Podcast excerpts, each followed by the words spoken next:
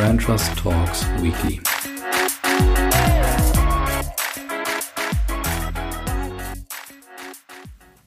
Ja, liebe Hörerinnen und Hörer, willkommen zurück zu Brand Trust Talks Weekly. Wieder mal ein Markenrückblick der Woche für euch. Und zwar starten wir gleich mit dem Thema der Woche. Natürlich die Wahlen in den USA.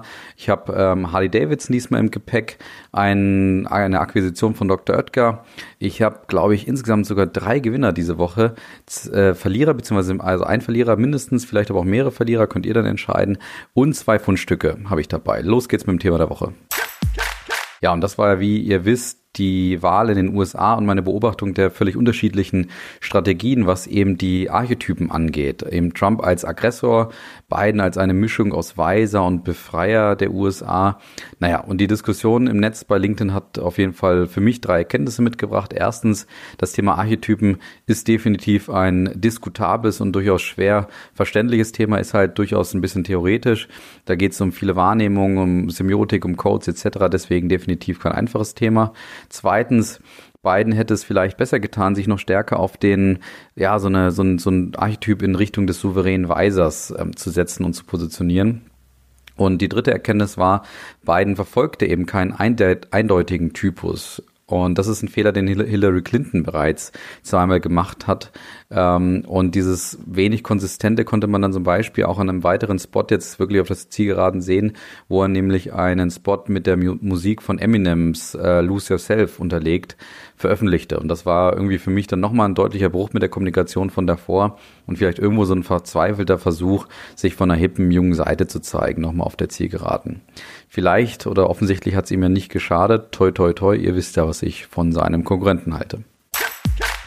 Ja, und jetzt erstes Markenthema der Woche sozusagen ist Harley Davidson. Und zwar versucht Harley Davidson aktuell weiter die Marke zu verjüngen bzw. sich neu zu erfinden. Und zwar haben sie zu dem Zwecke eine neue Marke kreiert und zwar eine E-Bike-Marke. Und diese Bar Marke heißt interessanterweise Serial One Cycle Company. Und der Name ist damit gleichzeitig eine Reminiszenz an das älteste bekannte Harley-Motorrad, das nämlich Serial Number One hieß. Und damit ist dieses deutliche Zeichen und diese Reminiszenz vielleicht ein deutliches Symbol, äh, ein weiteres deutliches Symbol für den dringend notwendigen Wandel bei Harley Davidson. Ähm, erst kürzlich berichtete ich ja, dass Harley aus dem Interbrand-Ranking rausgefallen sei und das war nicht das erste Zeichen, dass irgendwie dieser Kult der Kultmarke so ein bisschen zu bröckeln beginnt. Und deswegen hatte Harley ja letztes Jahr schon damit aufgewartet, ein E-Motorrad ähm, zu launchen, das allerdings ob des hohen Preises auch sehr kritisch ähm, angenommen wurde von der Zielgruppe beziehungsweise auch von potenziellen neuen Zielgruppen. Und ähm, Harley Davidson versucht eben entsprechend ähm, aufgrund so der, der gewissen Krise, die sie haben, jetzt eben an diesem boomenden Elektrofahrradmarkt zu partizipieren, der laut Analysten knapp 15 Milliarden Dollar wert sei. Und äh, zum Beispiel auch Ducati hat das mal veranlasst, in diesem Markt zu starten. Also da tummeln sich bereits einige originäre Wettbewerber von Harley Davidson. Und die Gründe, dass Harley Davidson sich neu aufstellt, sind durchaus nachvollziehbar. Und zwar haben sie selber für sich 2020 so als Jahr auserkoren, wo sie sich für die Zukunft aufstellen müssen. Ähm, und zwar entscheidend für die Zukunft aufstellen müssen, nachdem sie jetzt in den USA 2019 das fünfte Mal in Folge rückläufige Zahlen produzierten. Und äh, in den US, in USA ist man schon äh, lange nicht mehr so erfolgreich, in Europa aber auch nicht. Und gerade auch den asiatischen Markt hat man anscheinend zu spät begonnen zu erobern. Und jetzt kommt natürlich die alternde Käufergruppe dazu und auch interessanterweise Boykotte von Trump-Wählern, weil Harley Davidson sich nämlich entschied, nachdem Trump sich es ja mit seiner Außenpolitik mit anderen Märkten verscherzte, seine Produktion eben aus den USA wegzuverlagern, zum Beispiel nach Europa, um dort Einfuhrzolle zu sparen. Und Trump sah das wiederum als Verrat am eigenen Land, ähm, was die Trump-Wähler dann mit Boykott ähm, abstraften für Harley Davidson letztendlich. Und hinzu kam noch, als sie letztes Jahr eben die, das E-Bike einführten, hatte man äh, deutliche Qualitätsprobleme trotz eines vergleichsweise eben hohen Preises. Und jetzt ist es interessant, wenn man sich aus Markensicht mal ähm, anschaut, dass sie jetzt eine neue Marke gründen und anders als bei dem LimeWire, eben diesem ähm, E-Motorrad, ähm, das nicht unter äh, Harley Davidson äh, subsumieren. Und das ist durchaus ein bemerkenswerter Bruch, wie ich finde, weil ähm, letztendlich jetzt damit deutlich wird, dass sie ähm, klar erkennen, dass die Umpositionierung der Marke Harley Davidson eben zum Beispiel auf E-Bike oder auch E-Motorrad sehr schwer und auch unglaubwürdig erscheint. Und dass eben natürlich auch bisherige Kunden, die eben stolz sind auf ihre Harley, ähm, auch vielleicht verärgern könnte. Und gleichzeitig aus Markensicht könnte es natürlich auch den aufgebauten Wert von der Marke Harley Davidson zerstören, wenn die verwässert wird durch andere Produkte wie zum Beispiel E-Bike und E-Motorrad. Was aber dadurch klar wird, und damit müssen wir uns vielleicht auseinandersetzen, oder ja, das vielleicht auch irgendwo akzeptieren. Die Marke Harley Davidson, die ja ein Liebling der, der Markenstrategen äh, ist, ähm, wird, glaube ich, damit wirklich zu einer Kultmarke werden. Und zwar eine Kultmarke, die irgendwie auf äh, kurz oder lang einfach nur im Museum landen wird. Weil ähm, sie wird früher oder später eben aussterben, dadurch, dass eben jetzt die anderen ähm, äh, interessanten Produkte, abgesehen von LimeWire, eben dem E-Motorrad, eben unter anderen Marken gelauncht wird. Und das Einzige, was Harley Davidson eben jetzt noch retten könnte, aus meiner Sicht ist, wenn das Thema Elektromotorrad eben trotzdem unter Harley Davidson funktioniert. Das muss ich aber ganz ehrlich sagen, zweifle ich eher an. Deswegen, wie gesagt, glaube ich, äh, ist die Marke Harley Davidson eine Marke fürs Museum. Zweites Thema diese Woche ist äh, die Akquisition von Dr. Oetker und zwar ähm, der Kauf der Marke Flaschenpost. Und ähm, Dr. Oetker kaufte eben dieses äh, 2016 gegründete Unternehmen jetzt für knapp eine Milliarde Euro. Und das Geschäftsmodell von Flaschenpost ist eigentlich relativ schnell zu erklären, weil deren, ich sag mal, Value Proposition ist es, Getränke innerhalb von nur 120 Minuten an den Best äh, Besteller auszuliefern. Und dafür zahlt Dr. Oetker äh, durchaus veritable eine Milliarde Euro. Und das ist insofern auch spannend, weil der Umsatz von Flaschenpost ähm, irgendwo zwischen 200 und 400 Millionen Euro beträgt. Das heißt also, sie zahlen irgendwo so circa das Dreifache des Umsatzes, was ja dieser Multiple ist, ähm, von dem man in der Finanzwelt bei ähm, Mergers und Acquisitions eben spricht. Und was können wir jetzt daraus lernen? Das erste ist mal, aus meiner Sicht klingt ein bisschen banal, aber das interessante Geschäftsmodelle, dass man die manchmal doch einfacher entwickeln kann, als man denkt, weil Flaschenpost setzt sich ja wirklich auf eine banale Knappheit mit seiner Dienstleistung und zwar, dass Flaschenschleppen nervig und auch schwer ist. Und das kennen wir ja wahrscheinlich irgendwie auch alle selber. Und diese Knappheit trifft dann wiederum auf den Trend der Urbanisierung, der wiederum zur Folge hat, dass beispielsweise gerade die digital affine Zielgruppe nicht mehr unbedingt über ein Auto verfügt und ähm, das vielleicht auch eben gebraucht wird, um schwere Flaschen und Kisten nach Hause zu tragen. Und da kommt dann natürlich dann Flaschenpost ins Spiel. Übrigens ist es interessant, dass SodaStream, eine andere Marke ja, die ja so ein Hilfsmittel sind, um kohlensäurehaltige Getränke aus Leitungswasser zu äh, entwickeln. Die werben übrigens in ihren Spots genau mit der gleichen Knappheit, sagen nämlich auch, habt ihr keine Lust mehr oder habt ihr noch Lust, äh, Flaschen zu tragen, wahrscheinlich nicht, deswegen nutzt halt SodaStream. Und um es festzuhalten, ist es eben so, dass findige Marken bzw. Geschäftsmodelle gerade ähm, ihr Modell entwickeln können, wenn sie diese Knappheiten der Kunden genau anschauen und dann ermitteln, wo da vielleicht sogenannte Painpoints sind. Das zweite, die zweite interessante Erkenntnis ist, ähm, Dr. Oetker zahlt für die Marke eben natürlich, die gerade natürlich in Corona-Zeit nochmal einen Wert und Relevanz gewonnen hat, eben wie gesagt knapp das Dreifache. Und jetzt muss man sich ja die Frage stellen, warum oder wie äh, ähm, äh, entsteht eigentlich so ein Preis auf so einem Markt, auf diesem Merger- und Acquisition-Markt? Und da gibt es eigentlich aus meiner Sicht drei Themen. Erstens natürlich Synergiepotenzial und die wirtschaftlichen Effekte von den Unternehmen, was gerade bei digitalen Unternehmen oder auch digital affinen Unternehmen wie zum Beispiel Flaschenpost ja auch so ist, dass sie das Wissen von den Kunden auch haben und deren Gewohnheiten kennen. Und das ist natürlich heutzutage auch gerade einiges wert. Zweitens kann es aber natürlich auch sein, dass ähm, eine Marke eine besondere Reputation oder eine Bindung zu einem Kunden aufweist. Das heißt also, die Kunden hängen wirklich an der Marke und auch dafür sind dann eben die Käufer ähm, auf dem Markt auch bereit, mehr zu zahlen. Und das dritte, dritte Möglichkeit, die ich sehe, ist zum Beispiel eine spezifische Kultur eines Unternehmens, dem man beim Käufer, also beim ähm, Konzern oder beim Unternehmen, das das Unternehmen kauft, eben nicht so stark ausgeprägt ist. Und wenn wir uns jetzt mal die Synergiepotenziale von ähm, äh, Flaschenpost bei Dr. Oetker anschauen, dann ähm, wird vielleicht auch deutlich, ähm, warum ähm, Dr. Dr. Oetker so viel gezahlt hat, weil die haben nämlich schon eine Marke und zwar Durstexpress. Und die wollen sie fusionieren, aber gleichzeitig die ähm, Synergien nutzen, weil nämlich Dus Express, die sie selber eben aufgebaut haben, sich mehr auf Berlin und den Osten konzentrierte oder konzentriert und ähm, die ungleich größere Marke, nämlich Flaschenpost, sich vor allen Dingen auf den ähm, westlichen Raum fokussierte. Und natürlich hat äh, Flaschenpost eben aufgrund dessen, dass sie auch viel erfolgreicher waren als Durst Express, viel mehr Daten und Informationen gesammelt, die wahrscheinlich für Dr. Oetker und vielleicht für potenzielle Bringdienste oder vielleicht kann man irgendwann von denen auch Pizzen, also äh, ähm, die, die Tiefkühlpizzen bei denen bestellen, dass sie dieses Wissen vielleicht eben einfach an den Konzern weitergeben. Ich glaube aber deswegen, dass ähm, Oetker weniger für die Marke wirklich bezahlt hat, als für die Synergieeffekte. Und ähm, weil das ein Spezialgebiet ist von meinem Kollegen Benedikt Streb, der bei uns eben Experte ist für markenzentrierte Mergers und Acquisitions, habe ich ihn einfach mal gefragt, was er denn von dem Thema hält. Und das spielen wir jetzt mal ein. Foodora, Lieferhelden, Delivery Hero oder Lieferando.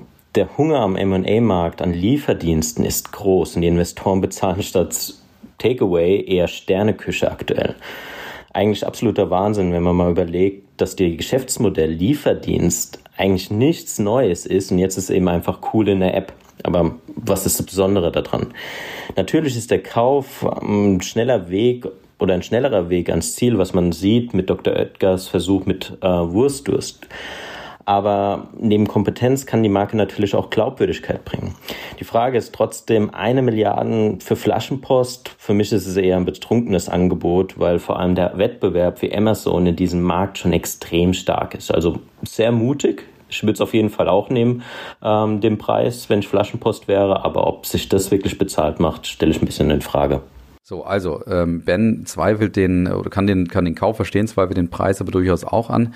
Ja, schauen wir mal, was daraus wird. Was aber jetzt erstmal noch festzuhalten ist, ist, dass Dr. Oetker interessanterweise jetzt ein kleineres Integrationsrisiko hat, weil sich der Kauf offensichtlich eher auf die Synergiepotenziale denn auf die Marke bezieht. Weil oftmals ist es nämlich so, dass Käufer beim Kauf einer Marke eben die Integration sehr mangelhaft nur umsetzen und damit ähm, oftmals den echten Wert, der in einer Marke steckt, ähm, wie zum Beispiel gewisse Erfolgsprinzipien, dass sie diese nicht erkennen, die bleiben verdeckt bei der Akquisition und verschwinden dann eben aufgrund dessen, dass die Marke vielleicht auch verschwindet und dass sie kann Kunden verärgern oder auch irritieren. Aber ich habe eben keinen Einblick, ob ähm, Flaschenpost dort wirklich was vorzuweisen hat, aber ich hoffe, dass Dr. Oetker das im Blick hat. Ansonsten laufen sie auch Gefahr, echte Werte zu zerstören. Ja, kommen wir noch zu den Gewinnern. Das sind, wie gesagt, dieses Mal ganze drei Stück und dann auch Verlierer und zwei Fundstücke. Also müssen wir uns ein bisschen beeilen. Los geht's mit dem Gewinner Nummer eins und zwar ist das die Marke Deutschland. Also wir können uns heute mal selber feiern. Die Marke Deutschland genießt nämlich im Antold Ipsos Nation Brands Index das höchste Ansehen und belegt Platz eins zum vierten Mal in Folge übrigens, vor zum Beispiel Frankreich oder Kanada. Ja, wir Deutschen sind ja immer gut im Mäkeln und kritisieren und ähm, tun das immer gerne mit uns selber. Aber es zeigt sich dann mal gerade auch, dass der Markenakku irgendwie gut geladen zu sein scheint und ähm, dass auch sowas wie der BER, also BER-Flop oder auch die Verschwörungs Verschwörungstheorien der letzten Wochen, ähm, dass wir uns die offensichtlich leisten können und sich das nicht in unserem Ansehen negativ auswirkt. Zweiter Gewinner diese Woche ist Lego. Und zwar ähm, gewinnt Lego zum dritten Mal in Folge das YouGov Markenranking. Und das ist im Kern natürlich kein Wunder, weil Lego ist ja wahrscheinlich für uns alle irgendwo so eine bekannte und für einige zumindest eine absolute Love-Brand, mit dem entweder die Älteren aufgewachsen sind und die Jüngeren immer noch spielen. Was allerdings interessanterweise trotzdem wenige wissen, die Dänen steckten mal in einer echten Krise und zwar so Mitte der 2000er Jahre, haben sich zu stark ausgedehnt, hatten zu wenig Fokus auf die eigenen Fans und ihre Kunden und auf sie, auch auf sich sich selbst. Und Lego schaffte einen ja selten gesehenen Turnaround, wie wir jetzt feststellen müssen. Und zwar laut eigener Aussage, indem man sich wieder extrem auf sich selber fokussierte und auch auf die Erfolgsmuster sowie die Bedürfnisse und Erwartungen der Kunden. Ja, und so wird man zum Gewinner der Woche bei Branchers Talks Weekly. Der dritte Gewinner in dieser Runde ist für mich Zalando. Und zwar ähm, sind sie äh, Gewinner für mich, weil sie sich erfolgreich im Bereich der Kreislaufwirtschaft betätigen. Und zwar führte Zalando bereits vor einiger Zeit die Marke Zirkel ein, mit der sie eben gebrauchte ähm, Artikel zurückkaufen beziehungsweise gegen Kompensation eben den Kunden abnehmen, diese dann wiederverwenden beziehungsweise weiterverkaufen. Nennt man ja alteingesessen Secondhand. Und diese Einführung der Marke scheint ähm, nach eigenen Aussagen durchaus Früchte zu tragen. Man also, ist also sehr zufrieden mit dieser Art des neuen Geschäftsmodells. Und ich finde, Zalando gebührt dafür durchaus Respekt, dass sie bei diesem irren Wachstum der letzten Jahre folgerichtig jetzt eben auch eine Nachhaltigkeitsstrategie implementieren. weil das machen die meisten, die so ein Wachstum haben, eigentlich meistens eher notgedrungen ein paar Jahre später, wenn das nämlich schon in den Boden gefallen hat. Zalando macht das nicht so und das äh, gebührt eben, wie gesagt, Respekt und deswegen auch Gewinner für mich diese Woche. Verlierer diese Woche ist ähm, die Plattform, Medienplattform OE24AT. Ich weiß gar nicht, ob ich das richtig ausgesprochen hat. Und aber auch die Anzeigenstornierer. Komme ich jetzt zu dem Thema. Und zwar ist es so, dass ähm, ähm, natürlich aufgrund des äh, Terroranschlags in Wien ähm, viele durch die Medien gegangen ist und eben dieses Nachrichtenportal oe24.at hat es sich nicht nehmen lassen, ähm, Bilder der Opfer, Täter, der Tatgeschehnisse etc. zu zeigen. Und ähm, das soll auch aus, aufgrund von öffentlichen Presseprinzipien eigentlich nicht der Fall sein. Und auch aus moralischen Gründen ist es natürlich hoch verwerflich, sowas zu zeigen. Und allein deswegen werden sie schon Verlierer. Aber wir sind ja hier ein Markenpodcast und deswegen kommt jetzt noch der Markenschwenk. Und zwar ist es so, dass einige größere Markenunternehmen, wie zum Beispiel Billa, die Anzeigen ähm, dort dann ähm, stornierten, weil sie sagen, sie wollen in diesem Milieu keine Werbung machen. Jetzt ist, sind aber diese Marken, also diese Stornierer, für mich genauso Verlierer, weil das hätten sie sich eigentlich aus meiner Sicht auch mal vorüberlegen können, dass das nämlich um eine, dass es eine Boulevardplattform ist, an der du wahrscheinlich super Reichweite bekommst, die aber nicht unbedingt das beste Umfeld bietet, vielleicht für deine Marke. Und dass sowas halt mal ähm, auch mal passieren kann. Und wenn es eben kein Terroranschlag ist, dann sind es vielleicht andere moralisch verwerfliche Themen, die über die Boulevardeske Plattform ähm, vermittelt werden. Deswegen sollte man sich im Optimalfall vielleicht vorher Gedanken machen, ob mir die Reichweite wirklich so viel wert ist, äh, meine Marke in diesem Umfeld darzustellen. Ja, kommen wir noch zu den Fundstücken. Fundstück Nummer eins ist Burger King und ähm, wir haben jetzt ja äh, erkannt, dass Corona uns durchaus näher zueinander bringt. Man merkte diese Gemeinschaftsbekundungen überall gerade und das gehört ja nicht sei, erst seit äh, dem Beginn von Corona zum guten Ton. Ähm, ja, und einige meinen es ernst mit diesen ähm, Bekundungen. Einige sonnen sich wahrscheinlich gerne irgendwie im Licht dieser Stimmung sozusagen und hoffen eben auf positive Abstrahleffekte dieses Image-Washings. Ja, und jetzt hat äh, Burger King was gemacht und zwar haben sie eine Anzeige bei Instagram gepostet, in der sie auch Werbung für McDonalds machen, interessanterweise. Und ähm, weil die ja auch mit, genauso wie Burger King selber, auch mit allen Beschränkungen zu kämpfen haben. Und bei Instagram schreibt dann eben ähm, Burger King Order from McDonald's und ähm, sagt unter anderem auch, dass ein Whopper zwar das Beste sei, aber McDonald's ja auch nicht so schlecht sei. Deswegen für diese Art der durchaus lustigen äh, Gemeinschaftsbekundung oder Gemeinsinnbekundung eben auf jeden Fall ein verdientes Fundstück diese Woche. Grundstück Nummer zwei äh, kommt mal wieder von der B BVG, also den Berliner Verkehrsgesellschaften, die glaube ich schon mal hier waren und wahrscheinlich auch noch oft wiederkommen werden, weil die ja bekanntermaßen ähm, immer diesen Kontrast aufziehen zwischen biederem öffentlichen Verkehrsunternehmen und einer Portion, einer guten Portion Selbstironie, die sie ja deutschlandweit beliebt gemacht hat und auch bekannt gemacht hat. Und diesmal bekunden sie, als öffentliches Unternehmen dürfen wir nicht verraten, wem wir den Wahlsieg gönnen. Deswegen nur so viel. Wir wünschen es beiden. Und über dem Wort oder über dem äh, ähm, Buchstaben E im Wort beiden ist ein Stern, so dass da Bieden steht. Hm, weiß jetzt auch nicht genau, vielleicht haben sie aber nur schlampig gemacht, dass sie diesen Stern zufälligerweise übers E gesetzt haben. Ist auch egal. Ich finde es echt klasse und echt fair, dass sie es beiden wünschen. Ich zum Beispiel darf ja durchaus politisch sein, denn ich wünsche es ja nicht beiden, sondern beiden definitiv, definitiv ein gutes Fundstück. Ich hoffe auch, ihr habt die Ironie bei mir selber herausgehört. In dem Sinne ein wunderbares Wochenende und eine gute Woche. Macht's gut. Bis nächste Woche. Ciao.